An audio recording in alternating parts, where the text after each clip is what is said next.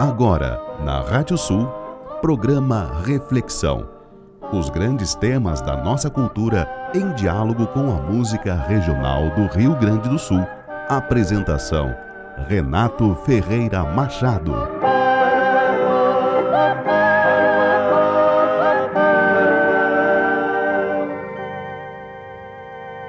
Vejam, eu vou criar um novo céu e uma nova terra. As coisas antigas nunca mais serão lembradas, nunca mais voltarão ao pensamento. Por isso, fiquem para sempre alegres e contentes por causa do que eu vou criar. Não haverá mais crianças que vivam alguns dias apenas, nem velhos que não cheguem a completar seus dias, pois será ainda jovem quem morrer com cem anos.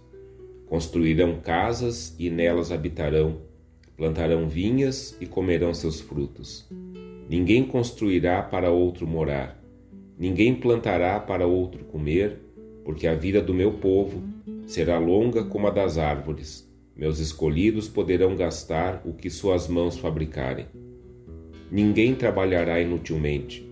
Ninguém gerará filhos para morrerem antes do tempo, porque todos serão a descendência dos abençoados de Javé, juntamente com seus filhos. O lobo e o cordeiro pastarão juntos, o leão comerá capim junto com o boi. Em todo o meu monte santo, ninguém causará danos ou estragos.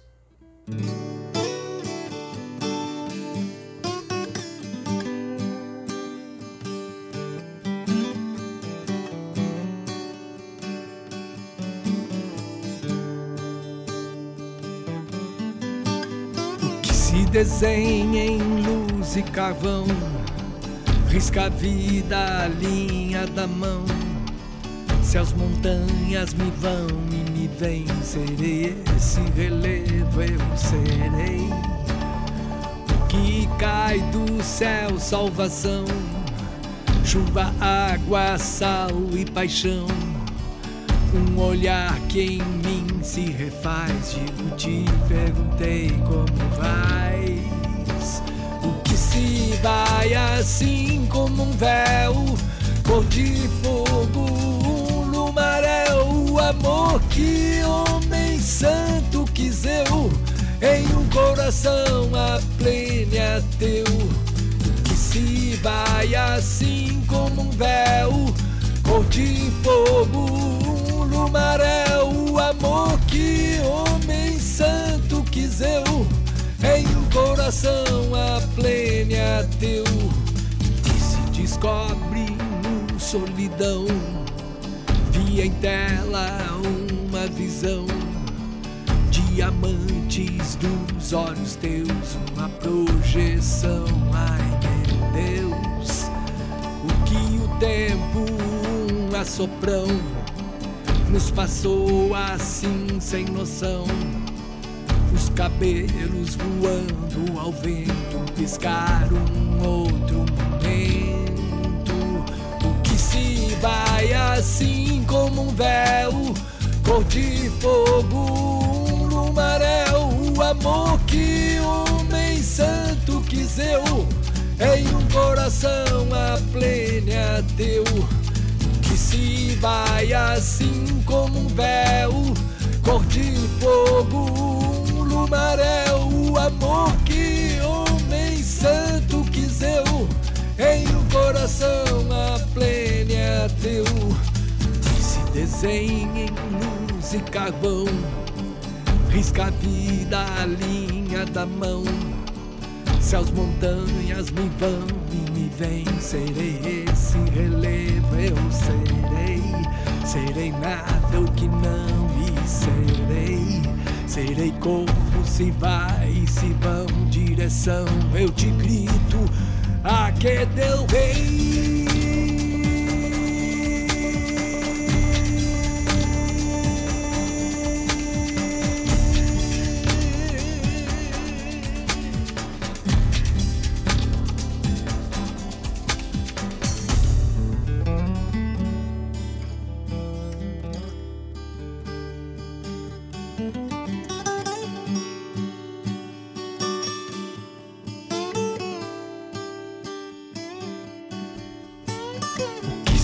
desenha em luz e carvão, risca a vida a linha da mão. Se as montanhas me vão e me vêm, serei esse relevo, eu serei, serei nada o que não me serei, serei como se vai e se vão direção. Eu te grito, a que deu rei.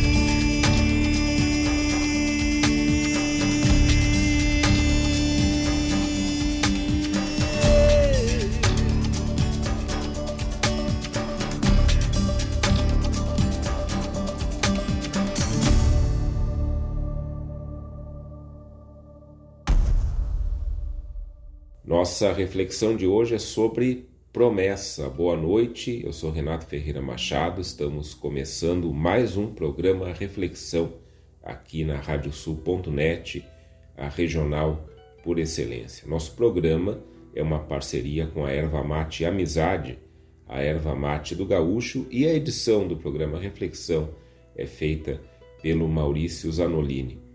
Semana passada a gente fez um programa sobre luzes nos referindo à coroa do advento, porque estamos no tempo do advento, estamos nos encaminhando para o Natal e entramos agora nessa no, no último domingo na terceira semana do advento, esse tempo que prepara o Natal.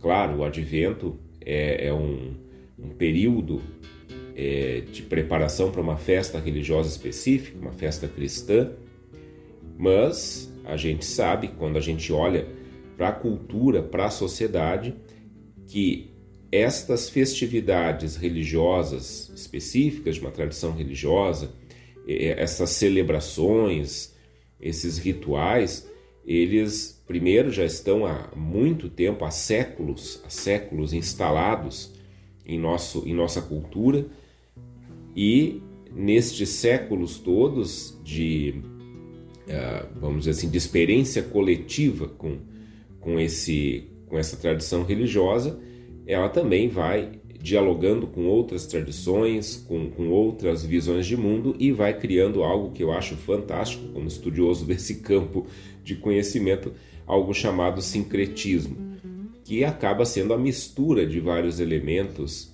culturais, religiosos, eh, na síntese que o povo acaba fazendo. O sincretismo sempre é popular, ele nunca vem de cima a síntese que o povo acaba fazendo do seu entendimento desse tempo. Fato é que, é, pertencendo ou não a alguma denominação cristã, o Natal sempre nos toca. O advento, essa preparação para o Natal sempre nos toca. Em vários lugares nós temos é, novenas de Natal que acontecem em preparação ao Natal.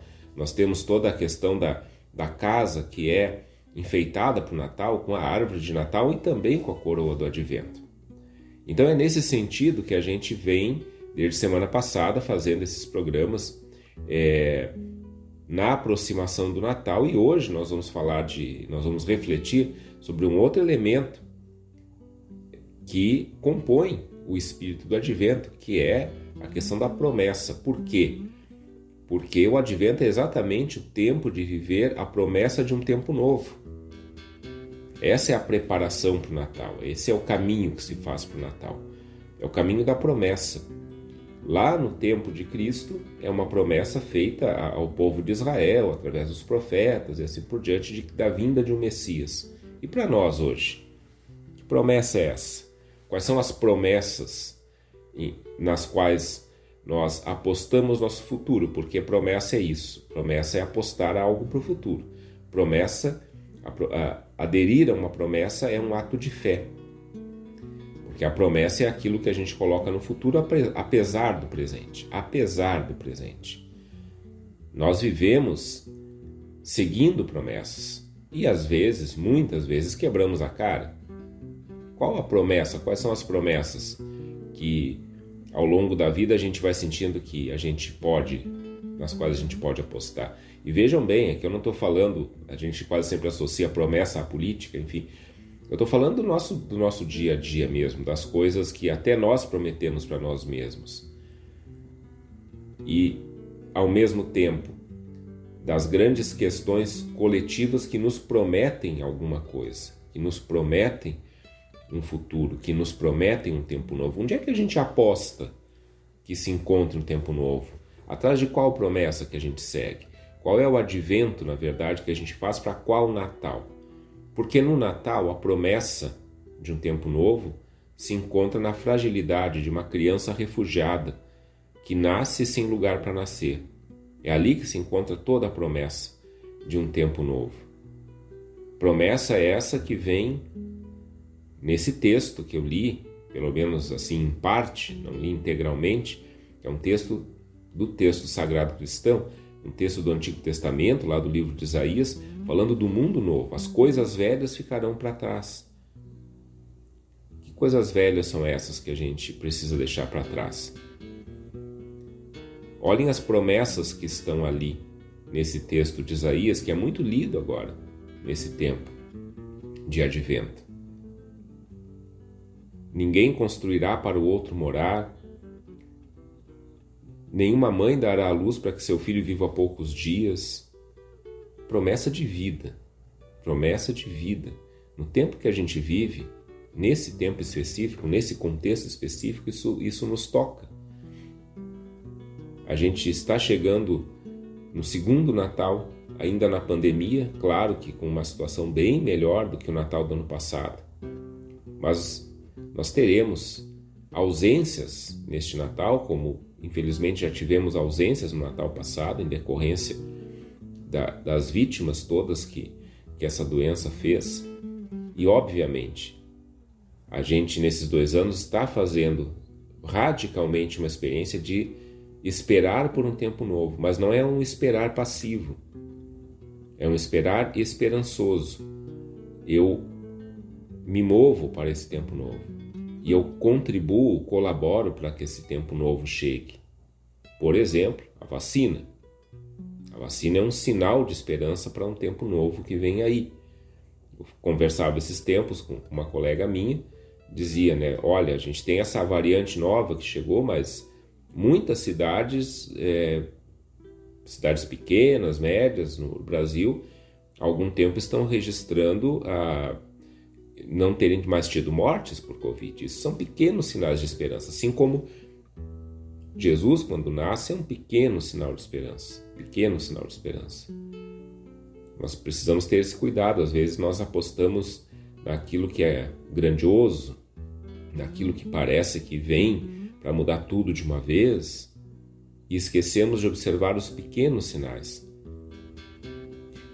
Muitos dos que escutam aqui a Rádio Sul e, a, e o Reflexão é, têm a sua vida ligada ao meio rural, à produção, e nós sabemos, eu digo nós porque eu também venho, é, de certa forma, de uma família ligada à agricultura, ainda que meu pai e minha mãe não trabalhem nisso, né?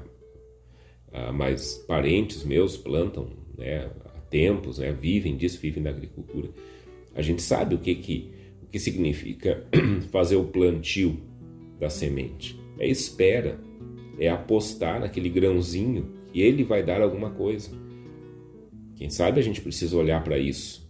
Quem sabe a gente precisa acreditar na promessa da semente.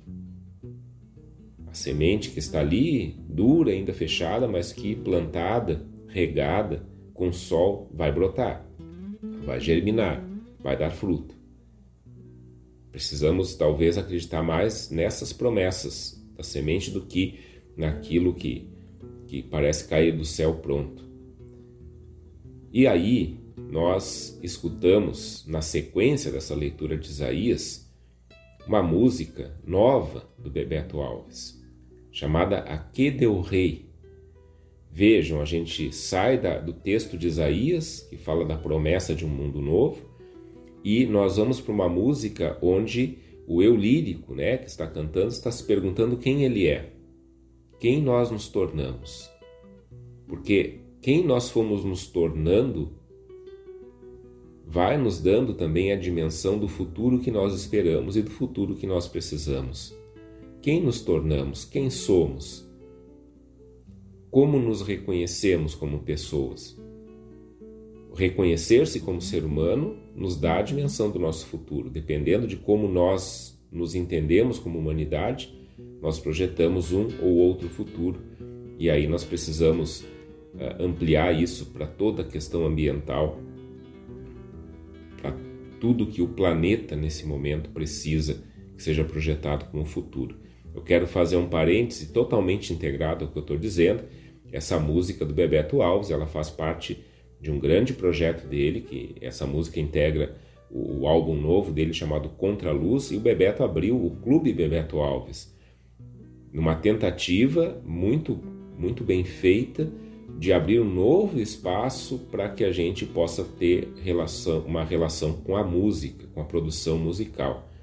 É um espaço onde a gente se inscreve e a gente começa a ter uma relação com a obra do artista. O Bebeto, sempre ousado, dá esse passo e é um, um passo muito bem-vindo, porque também precisamos nos perguntar pelas promessas e pelo futuro da cultura e da arte. Me parece que o Bebeto se adianta aqui, como ele sempre faz. Bebeto sempre foi visionário e aquele ele abre esse espaço para dizer, olha, a gente precisa pensar no futuro a música e a arte de outro jeito. E esse título da música, Aqui Deu Rei, essa música é do Bebeto Alves e do Alexandre Vieira. Aqui Deu Rei é um pedido de socorro, em português arcaico. Ele, ele é uma contração de, um, de uma expressão que é acudam aqui em nome do rei. Daí, quando a gente se remete ao Natal, esse rei que nasce sem ser reconhecido, esse rei cujo a única coroa vai ser uma coroa de espinhos, cujo único trono vai ser uma cruz, nós precisamos também saber em quem nós apostamos nossas promessas. Esse rei que nasce no Natal é um rei servidor e não um rei de poder. Nesse sentido, a gente precisa se perguntar por onde nós andamos para apostar numa ou noutra promessa de futuro.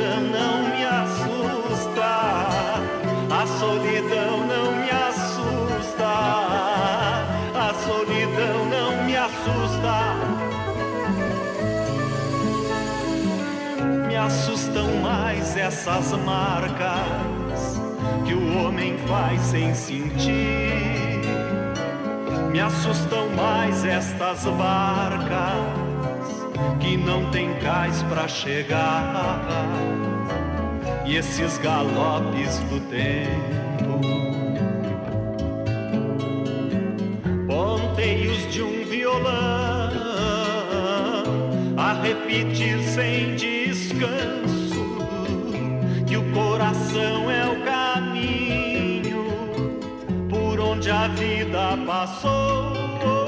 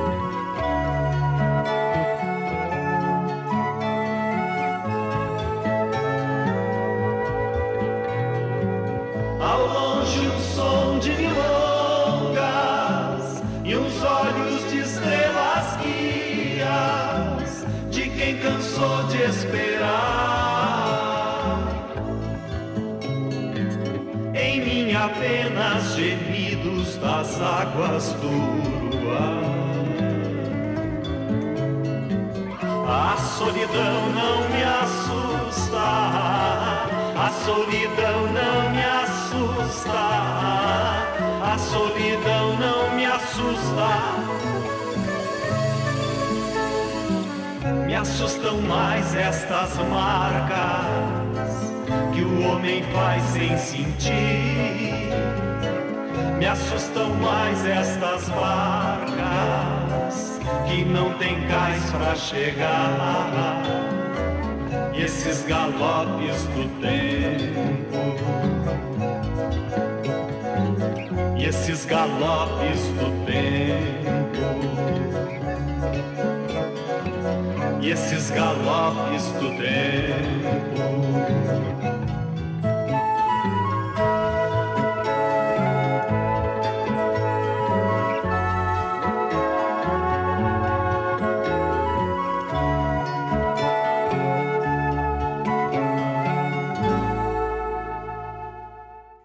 longe o som de milongas e os olhos de estrelas guias de quem cansou de esperar. Em mim apenas gemidos das águas do Uruguai. A solidão não me assusta. Essa música se chama Águas do Uruguai, é uma composição do Leandro Cachoeiro do Sérgio Nap. A gente escutou com o tambo do bando, esse essa banda nativista genial que nós tivemos e de onde saiu tanta coisa boa e tanta gente boa, como Cachoeira, o Vinícius Brum, Jacaré. A gente tem nele sempre um, um olhar visionário, tanto na composição quanto na estética musical. Olha só, ele fala em estrela guia, símbolo de Natal. Essa estrela guia é aquela que aparece, né? A gente culturalmente acaba chamando de estrela guia, estrela de Belém. Ela aparece, ela é citada nas passagens que narram o nascimento de Jesus, principalmente na passagem sobre os reis magos, esses reis que seguem exatamente essa, essa estrela, esses reis que na verdade é, não necessariamente eram reis, é, mas eles eram sábios. Na verdade, a gente acabou trazendo como reis magos, né? Belchior, Baltazar e Gaspar eram sábios do Oriente. E eles representam a, a, o, as nações, as, as outras nações da época que vêm reconhecer o nascimento do, do Salvador. E eles não por acaso se deixam guiar por uma estrela, porque eles é, seriam, naquele contexto, astrônomos daquela época. Então eles, eles se guiam por essa estrela.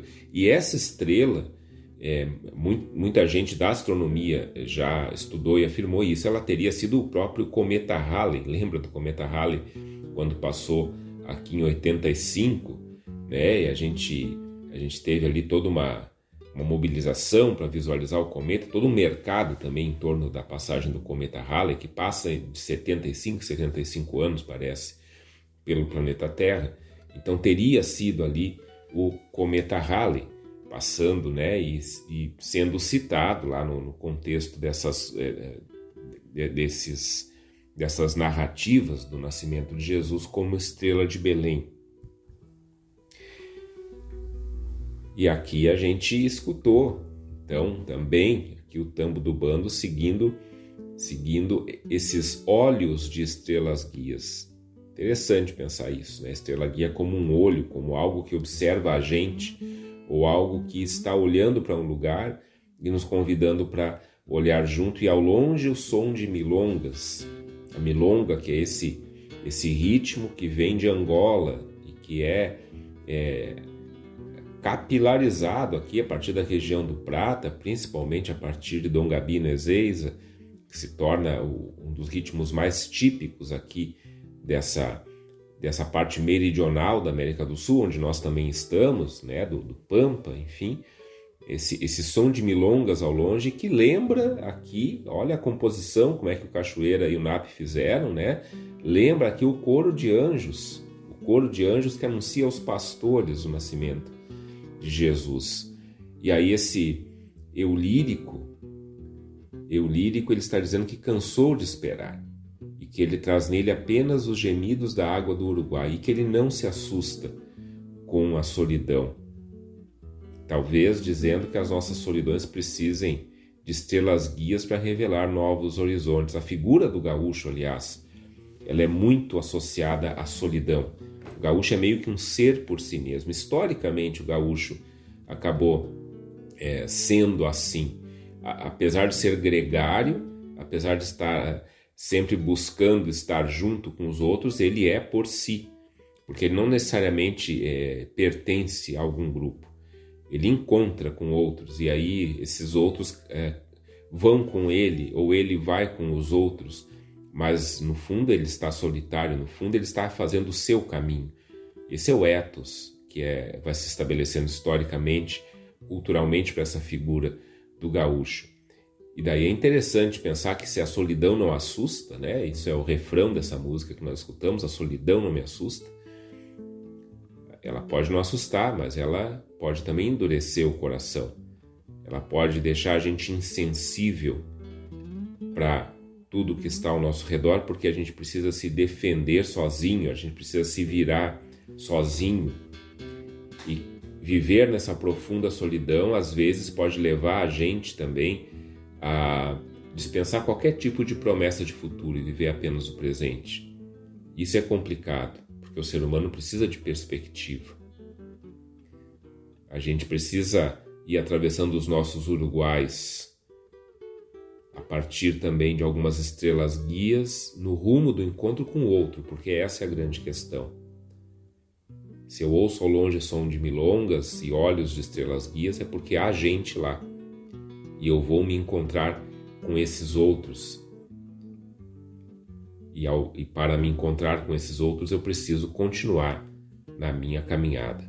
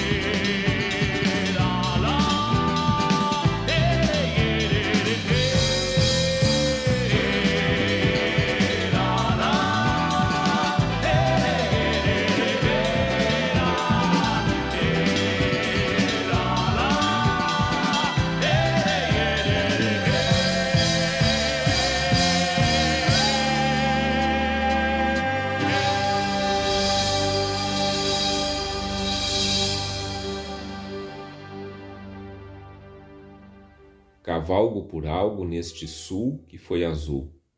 Ainda não cheguei na fonte que procuro, mas cavalgar eu sei ao rio do futuro. A gente escutou o Neto Fagundes cantando Abrindo Caminhos, essa música da terceira moenda da canção de Santo Antônio da Patrulha, composição do Dylan Camargo e do Celso Bastos. Eu acho fantástica essa música, a maneira como ela vai se colocando, a, o próprio próprio ritmo eh, dessa música no, nos leva quase a uma, a, a uma sensação de, de, estar em movimento, de, de cavalgar.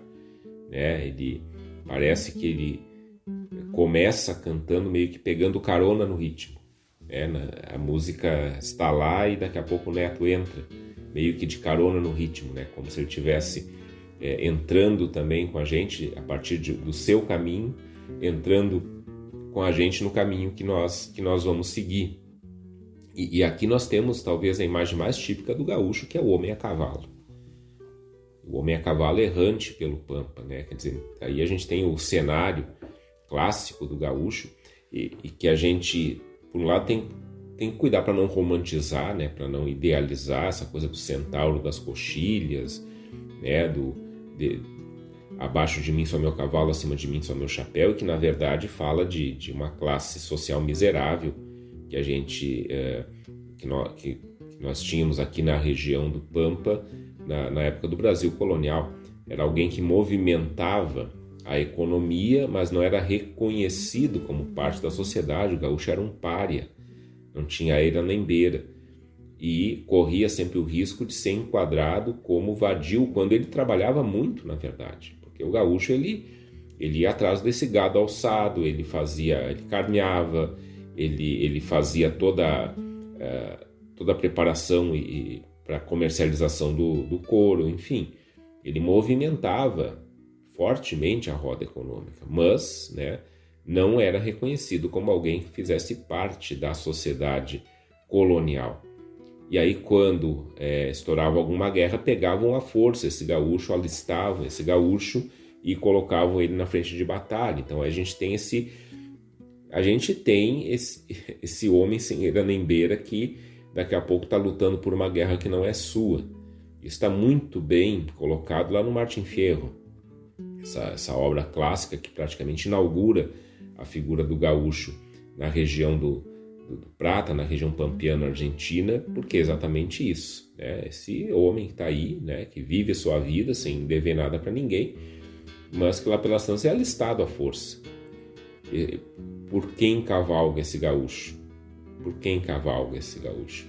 A gente pode dizer que ele cavalga, esse cavalgo por algo, pode-se dizer que é pela própria sobrevivência.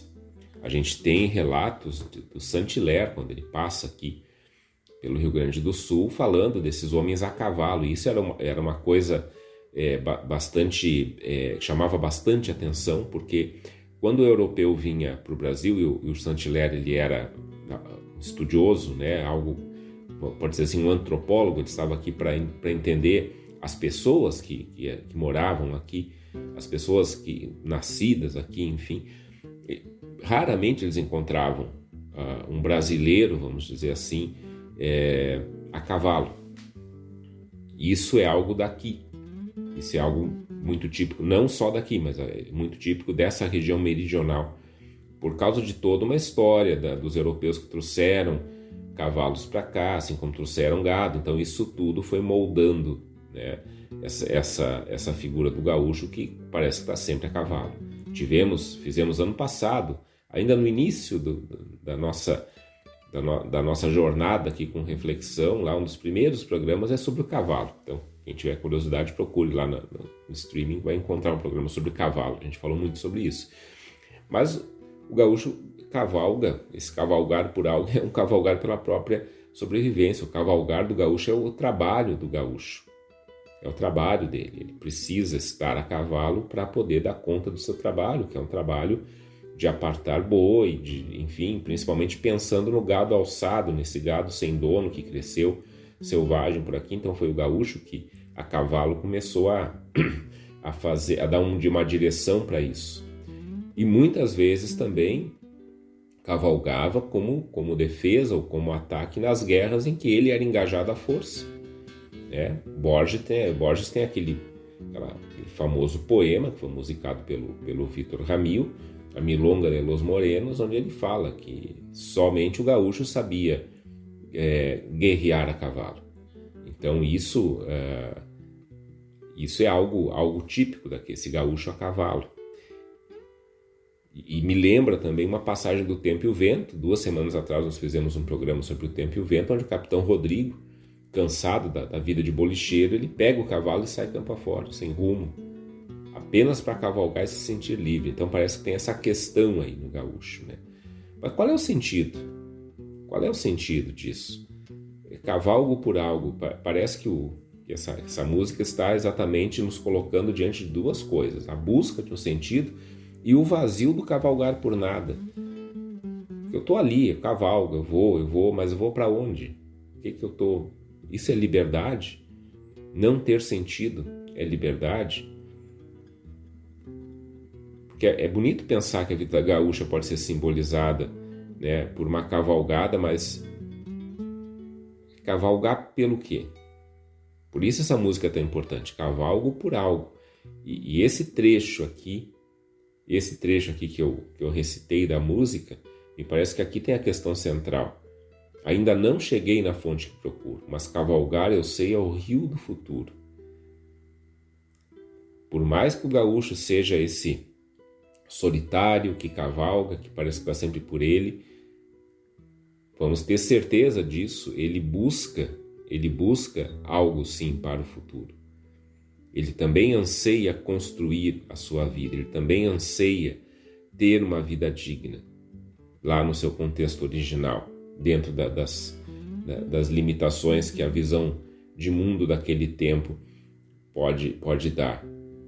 Então, neste cavalgar tem uma promessa né, de que um dia se chega nessa fonte do futuro. Essa fonte ou esse rio do futuro que vai nos dar um caminho para a própria eternidade. O que, que nos move, afinal?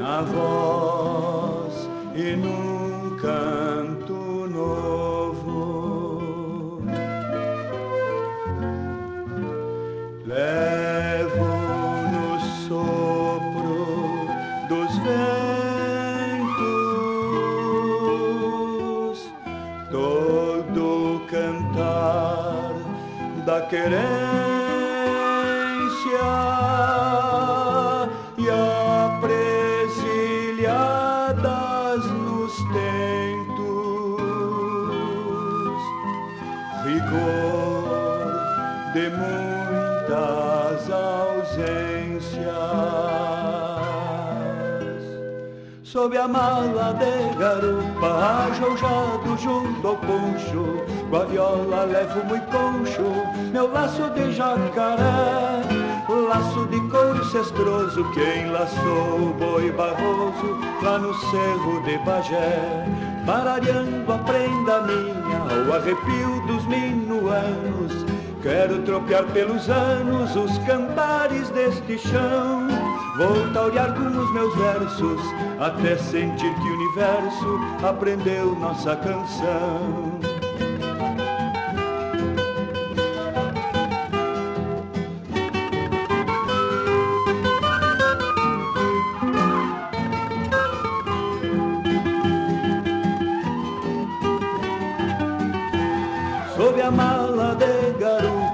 ajoujado junto ao poncho, com a viola levo muito concho, laço de jacaré, laço de couro cestroso que enlaçou o boi barroso lá no cerro de Bagé, parareando a prenda minha, o arrepio dos minuanos, quero tropear pelos anos os cantares deste chão. Vou taurear com os meus versos até sentir que o universo aprendeu nossa canção, nossa canção, nossa canção, nossa canção, nossa canção. Levo no sopro dos ventos todo o cantar da querência e apresilhadas nos tentos rigor de muitas ausências essa música se chama Cantares da Querência, uma música da segunda vigília do canto gaúcho de Cachoeira do Sul, composição e interpretação do Ribeiro Hudson e do Luiz Teles. Interessante esse, esse verbo levar, levar, é, porque essa figura do gaúcho andarilho, é, geralmente ele, ele leva com ele o pouco que tem no lombo do cavalo. Mas olha quantas coisas são levadas, na verdade, por esse homem.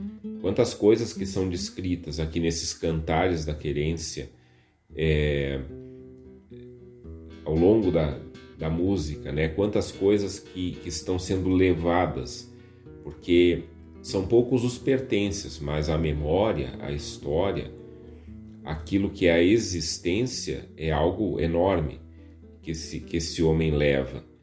Levar, levar para onde? Levar por quê? Já que não tem coisas também para deixar para trás? Esse levar, levar, né? levar no sopro do vento, cantar da querência, é algo também movido por uma promessa. Por mais que o gaúcho ou o gaudério, né? como, como é, lá no começo é, eram as duas palavras que descreviam esse tipo humano da pampa, por mais que uma das coisas que caracterizasse esse, esses homens é, fosse a impressão de que eles viviam um dia de cada vez, sem dar muita bola para o futuro, é, gastando tudo que tinham ganho de uma vez só, né? E no outro dia amanhecer e, e procurar um outro trabalho para sobreviver mais um dia, né? E daí esse, o gaúcho também vai pegando essa fama de que não se importa com nada, não está nem aí para nada. É, também é verdade também é verdade que para não perder a vontade de continuar vivendo é preciso acreditar em alguma coisa. Não dá, não dá para alguém simplesmente levar a vida desse jeito. Talvez, provavelmente, aquilo que se observa, e essa observação sempre é de alguém que está olhando a realidade a partir da visão de mundo de uma, de uma sociedade colonial, onde existem papéis definidos, onde existem poderes estabelecidos, onde, onde existe uma sociedade toda encaixada, né, a partir lá da coroa, a partir da metrópole, né, quer dizer, seja Portugal, seja Espanha, quem olha de fora esse tipo, ele pode dizer, ah, mas isso aí é alguém que não quer nada da vida. Come, bebe, daí se mata trabalhando no outro dia, para quê? É alguém que não que não, não tem qual é o projeto dessa pessoa? Não tem nenhum. Então, esses gaudérios, e gaudério vem de gaudium, é alegria, né, em latim.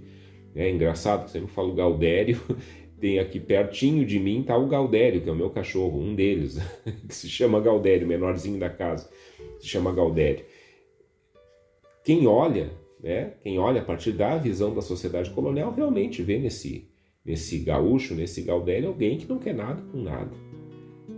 Porém, este olhar da sociedade colonial, ele dá conta da visão de mundo, da visão de futuro e daquilo que se promete como futuro a partir da sociedade colonial. E nisso aí realmente o gaúcho não estava encaixado e nem estava interessado em se encaixar.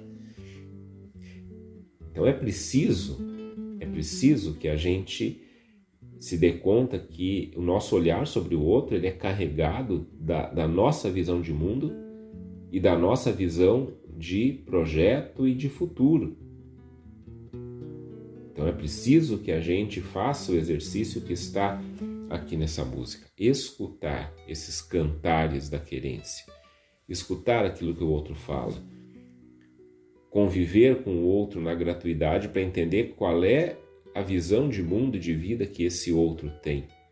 E não querer catequizar esse outro, colonizar esse outro, porque aí é que está uma sociedade colonial, ela é marcada por colonização. Eu, eu levo para o outro um modelo de vida e digo para o outro jogar o modelo de vida dele fora. E não, né? a humanidade não se constrói assim. A humanidade se constrói nas diversidades todas, nos diversos olhares sobre a vida, nas diversas experiências sobre a vida. E quando essa música fala nos cantares da querência, ela está aqui simbolizando as expressões e sentimentos mais profundos do povo. O que é um canto? Canto são palavras ditas num ritual sonoro, essas palavras que vão pelos ares e nunca mais voltam. Quando o povo canta, ele está expressando aquilo que de mais profundo tem. Escutar o cantar do povo é escutar também a visão que esse povo tem da vida, é escutar também as promessas nas quais esse povo acredita com o futuro. Para quem, afinal, nós cantamos os nossos cantos?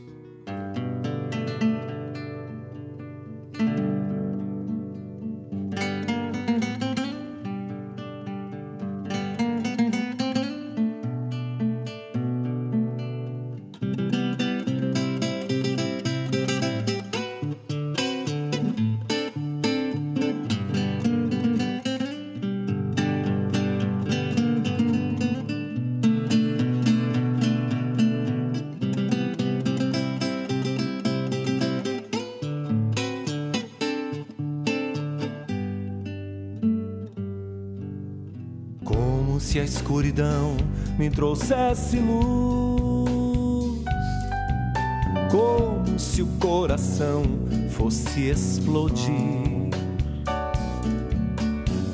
Mastiguei a fala, negaciei a mágoa, só pra ver a lágrima feliz. Quis conhecer o mundo e vim pela vida conhecer o amor, fiz um chamamé. Cheio de carinho, louco de faceiro, mas que te amanheceram, me senti. Coisa de bom menino abraçando o pai coisa de mãe saudosa ninando filho. Fui me emocionando, amando do gaiteiro, mas que te amanheceram repetir.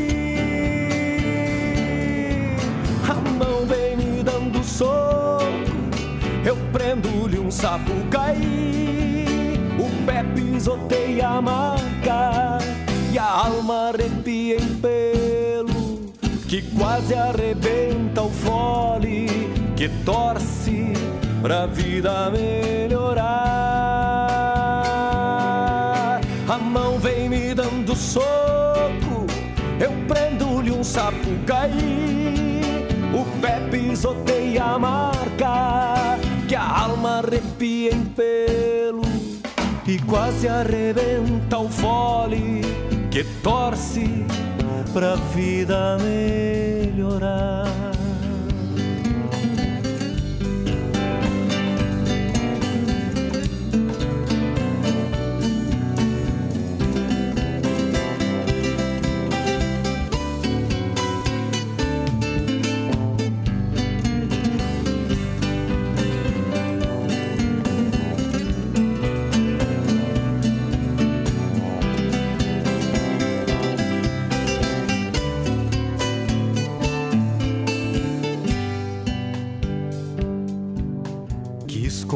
Conhecer o mundo e vim pela vida.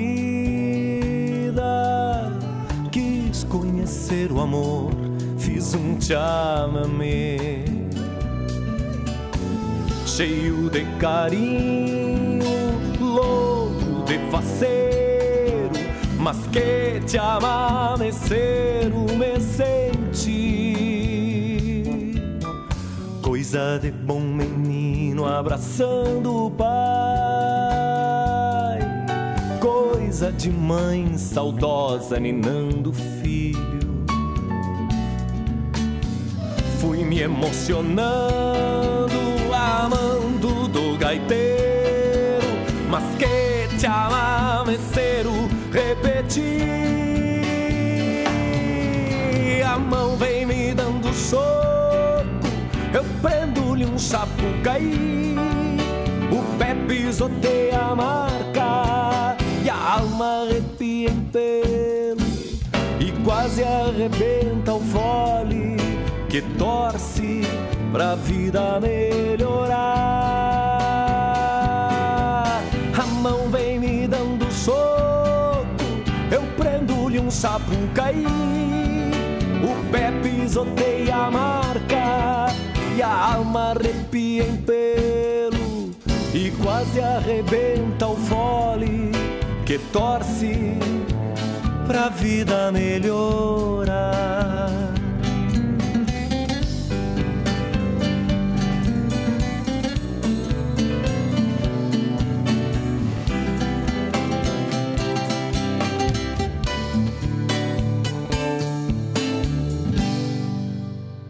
E quase arrebenta o fole que torce para a vida melhorar.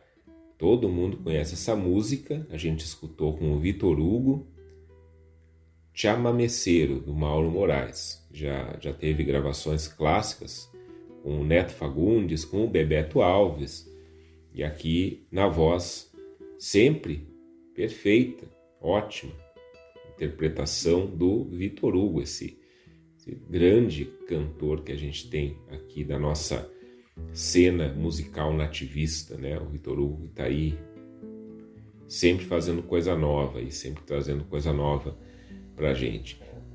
Quase arrebenta o fole que torce para a vida melhorar. Me lembro quando eu conheci essa música lá na década de 90 e esse verso me chamava atenção. Primeiro me chamava atenção a beleza da melodia, né? O chamamé é uma, uma música que eu, eu já falei isso aqui, né? No, no programa sobre, sobre o chamamé, uma música, uma, uma melodia que eu, que eu gosto muito, que eu aprecio muito e que é, bem mais recentemente eu fui, fui me inteirando sobre toda a mística do chamamé, mas a, a letra, né? essas letras geniais que tem o Mauro Moraes, esse, esse benzedor de palavras aí que nós, que nós temos entre nós,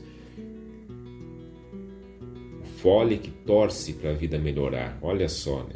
O fole que torce para a vida melhorar. Sempre me chamou a atenção, me impactou muito isso, né? O, o quanto que num chamamé tá ali, que tá quase te fazendo dançar, tu tem essa frase lá no meio que não tá isolada, não tá solta, né? Ela faz sentido com ela fecha o sentido de tudo aquilo que o Mauro vai colocando antes na letra. Né? Esse fole que torce para a vida melhor. Por que o povo dança? O povo dança porque tem esperança. O povo dança porque tem esperança. O fole torce para a vida melhorar. O povo dança porque tem esperança numa vida melhor. E é disso que a gente está falando. A reflexão sobre promessa é isso. A gente dança sobre, sobre a promessa de uma vida melhor. E a música começa falando da escuridão que traz a luz, como se a escuridão trouxesse luz. Não tem nada mais natalino do que isso. Porque a noite de Natal é exatamente isso. É a noite mais escura, lembrando que o Natal ele, ele é colocado nessa data a partir de uma visão é, de mundo do hemisfério norte. Né? Então, a noite mais longa e mais escura do ano no hemisfério norte é a noite de Natal. É a noite de Natal. E a partir dali as noites começam a diminuir. A nossa noite mais escura e mais longa é a noite de São João, 24 de junho, é o auge do inverno. A partir dali, as noites começam a diminuir por causa da posição da Terra em relação ao Sol. O auge do inverno para nós é o auge do verão no hemisfério norte e vice-versa. Né? Então lá, nesse auge né, do, do inverno, a noite mais longa e mais escura é a noite de Natal. E essa noite de Natal ela vai aos poucos sendo iluminada. Tem a estrela de Belém, nós já falamos lá no começo, né, o cometa Halley que passou né, pela pela, é, pela terra na época do nascimento de Jesus, supostamente. É, e fica essa, esse símbolo da estrela de Belém que mostra um caminho, que, que ilumina é, o, o, lugar, né, na noite mais escura, ilumina o lugar onde nasce o menino Jesus. As trevas que vão se fazendo luz a partir da luz de uma criança recém-nascida. Qual criança recém-nascida não traz luz para a vida de todos? Essa é a questão. Esse, esse Jesus na manjedoura é toda criança recém-nascida, principalmente as crianças que nascem nas condições de maior fragilidade social. Elas são luz iluminando as trevas. E nós precisamos reconhecer essa luz. Em cada vida nova resplandece novamente essa luz, que vai dissipando as trevas dessa noite longa e escura essa luz que vai fazendo com que o dia aos poucos chegue. E essa música é um chamamé. Eu falava nisso, né? É uma reza dança. A gente a, a gente teve aqui um programa sobre o chamamé é, e eu tive a alegria, alegria, estou tendo a alegria de, de, de poder conversar sempre com o Alejandro Brites e a Magali de Rossi, que fizeram uma baita pesquisa sobre o chamamé. Tive a alegria de, de escrever a, a orelha do, do livro do, Alejandro Brites e a gente vai conhecendo aqui com o Brites, com o Juliano Javoski, que também escreveu um livro chamado Chamamé Reza Dança, que eu usei muito no nosso programa sobre chamamé, onde o, onde o Brites participou também. A gente tem aqui uma música, um ritmo típico, gauchesco, vamos dizer assim, que é que é um ritual, que é um ritual. É um bailar transcendente. E é o bailar transcendente rumo à terra sem males. A terra sem males, que é a grande promessa e a grande nostalgia do povo guarani. Então, um chamamé que traz luz para dissipar a escuridão, que tem um fole que torce para a vida melhorar, é um chamamé que nos encaminha para a terra sem males. Para conhecer o amor se faz um chamamé, assim o Mauro Moraes coloca na música que ele compôs. O amor sempre é uma promessa, mas ao mesmo tempo ele também é já realidade. E assim a gente vai torcendo para a vida melhorar. Assim nós vamos depositando nossas esperanças nas promessas de um futuro melhor.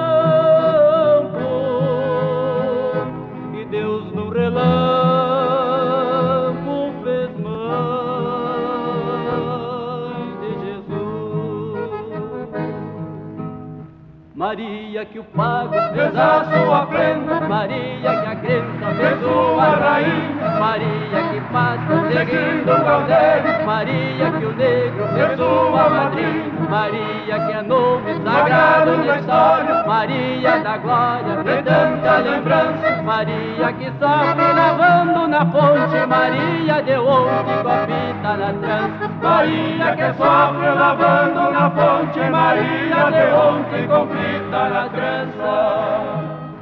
Maria que é preta, Maria que é branca, Maria que é pobre, Maria que é rica, Maria que varre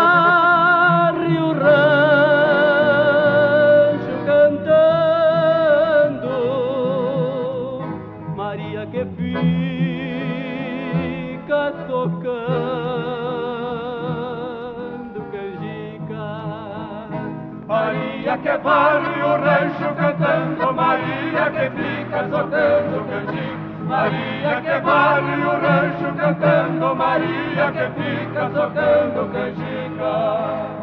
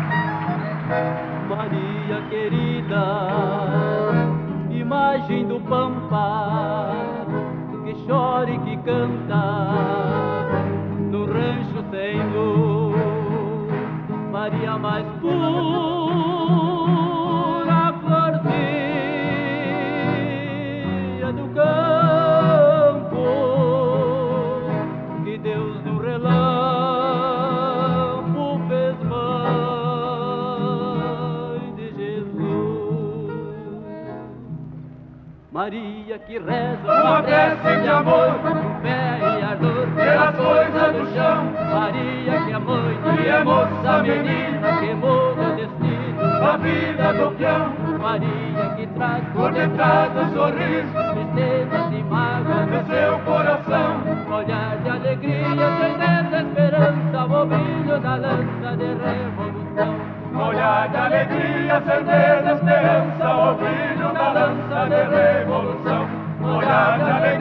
Alegria, certeza, esperança, o brilho da de revolução. Olhar de alegria, certeza, esperança, o brilho da lança de revolução. Olhar de alegria, certeza, esperança, o brilho da lança de revolução. Maria, querida imagem do Pampa, que chora e que canta num rancho sem luz. Maria, mais pura florzinha do campo, que Deus num relampo fez mãe de Jesus. Essa é uma música da quarta Califórnia da canção nativa de, de Uruguaiana. É uma composição do Pedro Emílio Rocha, cantada pelos Tiarajus. O nome da música é Maria Maria, é o mesmo nome da, da música do Milton Nascimento e também muito semelhante na sua temática. A gente está falando em promessa. Tem maior promessa do que uma mulher carregando uma vida no seu ventre? Ali está a síntese de todas as promessas, porque quem vem no seu ventre, quem vem no ventre dessa, dessa mulher, dessas mulheres, é simplesmente o futuro. Querendo ou não, é o futuro que está vindo ali. E quando a gente se remete a essa figura de Maria, a gente está falando de uma mulher que no seu contexto essa Maria, mãe de Jesus, né, que a própria música vai citando explicitamente, que lá no seu contexto era alguém à margem dos poderes da sociedade. E nela se faz a esperança reconhecida por toda a tradição cristã.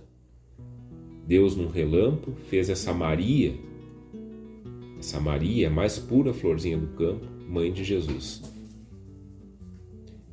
Lá no seu contexto, mulher pobre que vive entre os pobres, lá em Nazaré, na Galileia. E aqui na música que a gente escutou, na música do Pedro Emílio Rocha, com os Tiarajus, a gente coloca a Maria no Pampa.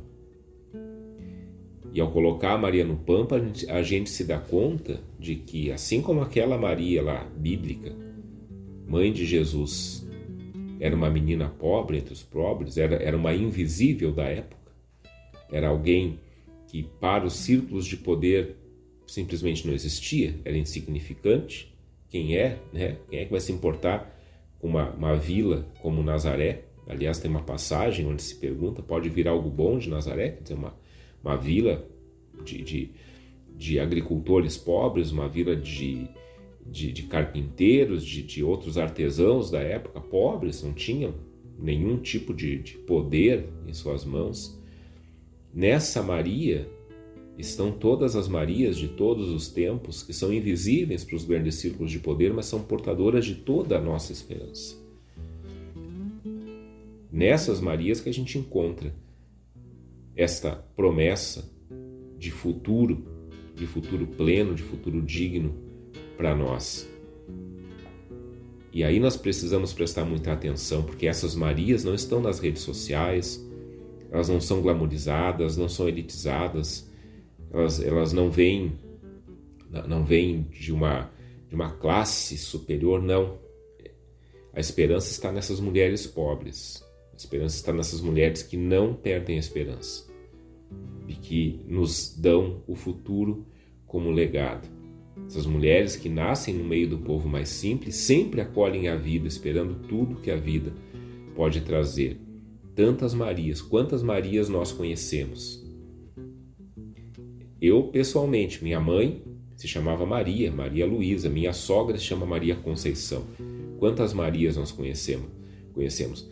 Vejam, esse nome, um nome hebraico, Maria significa querida por Deus em hebraico. Esse nome que se espalha no mundo inteiro. Quantas Marias existem? Quantas Marias existem entre os pobres? Quantas Marias? a Dona Maria, a Menina Maria, todas portadoras da esperança, todas portadoras de um futuro, de uma promessa de futuro, de uma promessa daquilo que vem e que a gente já experimenta hoje. E ao experimentar hoje, nos colocamos em comunhão com, com esse futuro que chega.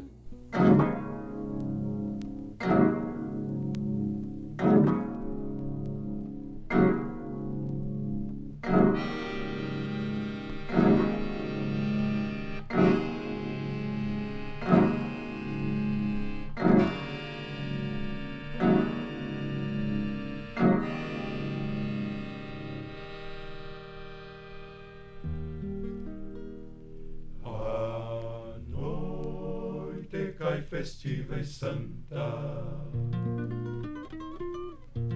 Nos ranchos rezam,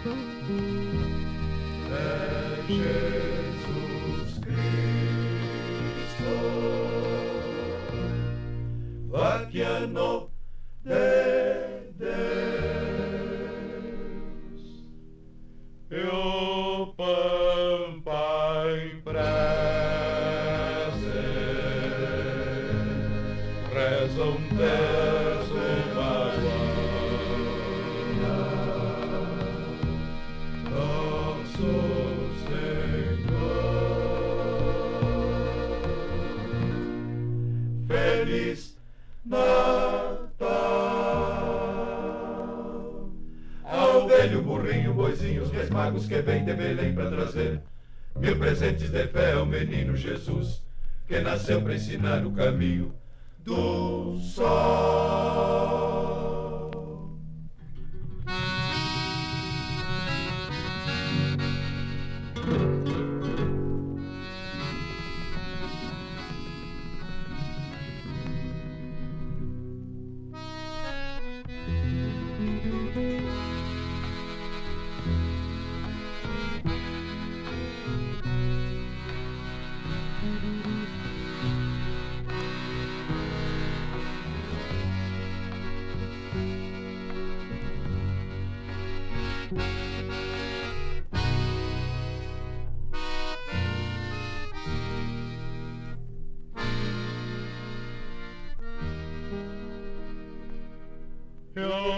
quero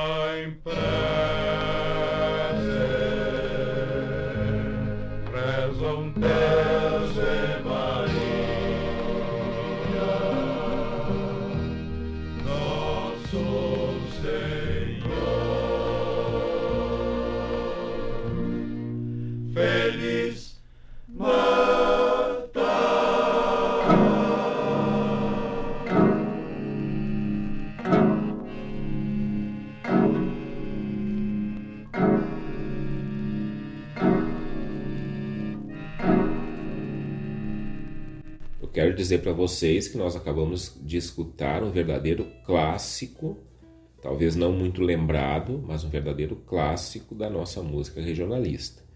Essa música se chama Terço Bagual, é uma música composta pelo Paulo Fagundes e pelo Glênio Fagundes, lendário Glênio Fagundes, e nós escutamos com os Teatinos. Os Teatinos, que era o grupo de música nativa, assim está escrito no LP, o grupo de música nativa formado, formado pelo Glênio Fagundes, pelo Paulo Fagundes, pelo Marco Aurélio Campos e pelo José Cláudio Machado. José Cláudio Machado, cuja morte fez 10 anos agora, no último domingo. E essa música que nós escutamos se encontra num álbum clássico, estou repetindo o clássico aqui porque é clássico mesmo um álbum chamado Telurismo Volume 1, um álbum de 1976. Terço Bagual. Um parêntese aqui para a gente entrar no grupo primeiro entender esse contexto, os teatinos, né? Teatinos é o nome do grupo. De onde vem esse nome? Esse é o nome de uma ordem religiosa que existe ainda, foi fundada no século XVI e também esteve presente aqui no contexto dos sete povos das missões. E uma das coisas que esse, essa ordem religiosa trouxe para cá foi gado em grande volume, muitas cabeças de gado. Quando termina as missões, com, né, quando os sete povos ali são, são dispersados, né, do, do, jeito que a gente sabe na história, um jeito injusto, cruel, né, com massacre né, de, de muitos indígenas, enfim. Quando, quando termina isso, esse gado ele ficou alçado, esse gado se dispersou pelo pampa e o que, que uh, acabou acontecendo é que quando se cruzava com, por esse gado e alguém dizia, tá, mas de quem é isso aqui? Aí alguém respondia, ah, isso aqui deve ser dos teatinos, dos padres teatinos, porque eram, era muito gado que eles, que eles possuíam. Por isso que com o tempo o termo teatino acabou sendo sinônimo de alguém sem dono, de alguém sem, sem rumo, e inclusive no encarte do, do, na contracapa do LP dos Teatinos eles falam conta essa história. E, é, e do sem dono sem rumo né, é, eles chegam na questão de livre né, alguém que é livre alguém que não tem marca não tem dono não tem rumo que anda por aí livremente. Então aí eles pegam esse nome de teatinos né? a gente tem às vezes essa coisa do teatino como alguém que está meio perdido não sabe bem para onde vai mas tem todo esse contexto aqui. Eu lembro de uma vez que eu fui num encontro de formação de ordens religiosas, congregações religiosas, e daí eram várias congregações se, se encontrando, e lá pelas tantas quem estava coordenando, esse encontro foi lá no Paraná. Uh, disse assim: Ah, falta as irmãs teatinas, e aí eu estava junto com. Uh, com um colega de trabalho, eu cutuquei ele disse, ah, também, né, com esse nome, Teatino se perdendo no caminho. Daí ele disse, não, Teatino é uma ordem religiosa. Eu não sabia, não sabia, na época eu não sabia. Aí depois é isso que eu encontro essa explicação toda onde na contracapa do LP Telurismo Volume 1 dos Teatinos. Então vejam como essas coisas se é, acabam se conectando e os teatinos em si eles têm uma mística muito profunda. O Glênio Fagundes ele tem muito isso na sua nas suas poesias e na sua jornada toda artística.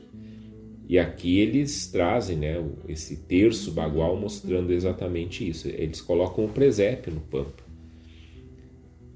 E ao colocar o presépio no pampa, a exemplo do que o Ariel Ramírez já também havia feito antes com a Navidad Nuestra, eles encarnam essa promessa de esperança presente no Natal nas nossas vidas. O que significa o presépio? O que significa o presépio? Vejam bem, José e Maria, um casal de teatinos. Vamos, vamos começar por aí.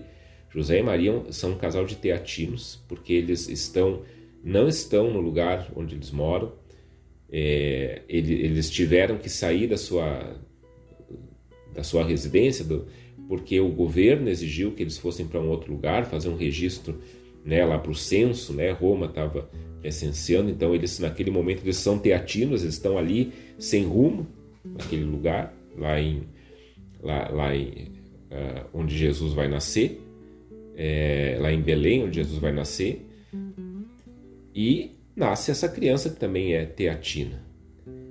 Um presépio, presépio, numa terra de teatinos, porque os gaúchos são todos teatinos, no fundo são todos teatinos.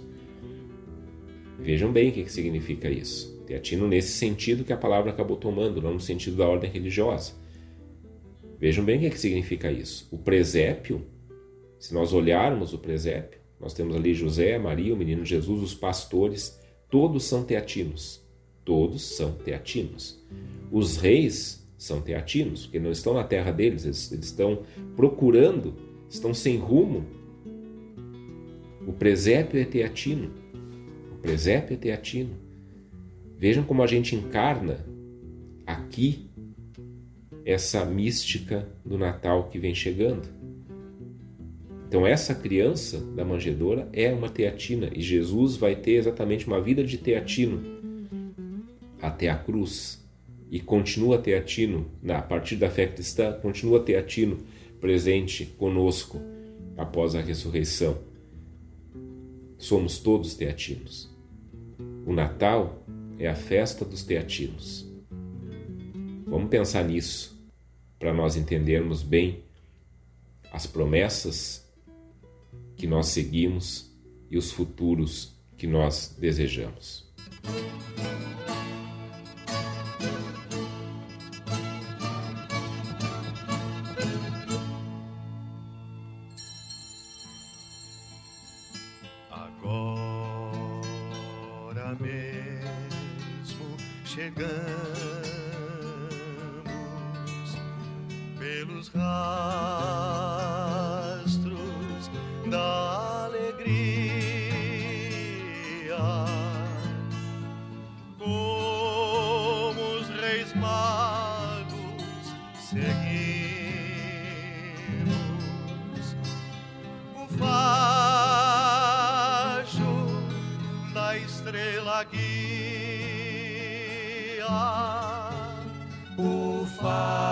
debaixo da estrela guia. Vossa janela se abriu e o vulto que foi visto tem a inocente bondade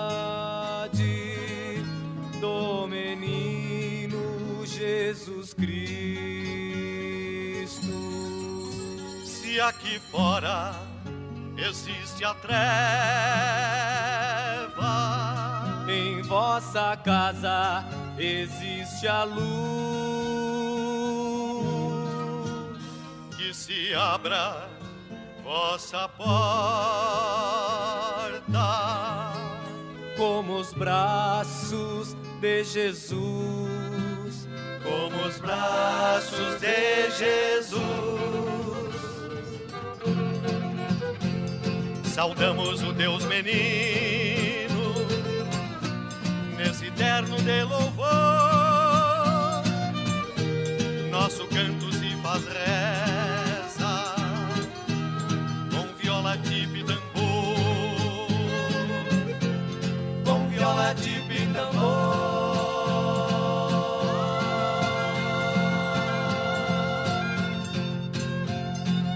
sede, temos fome de andar pelos caminhos. Se há Jesus em vossa casa, surge o pão e surge o vinho. Surge o pão e surge o vinho.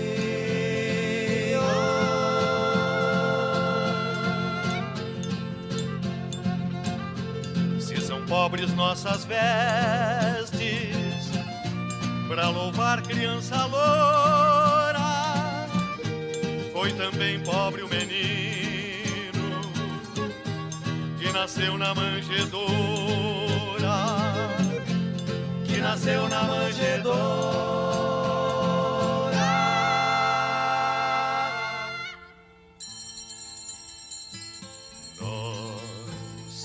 já vamos despedida para outra freguesia, levando de vossa casa amor de José e Maria.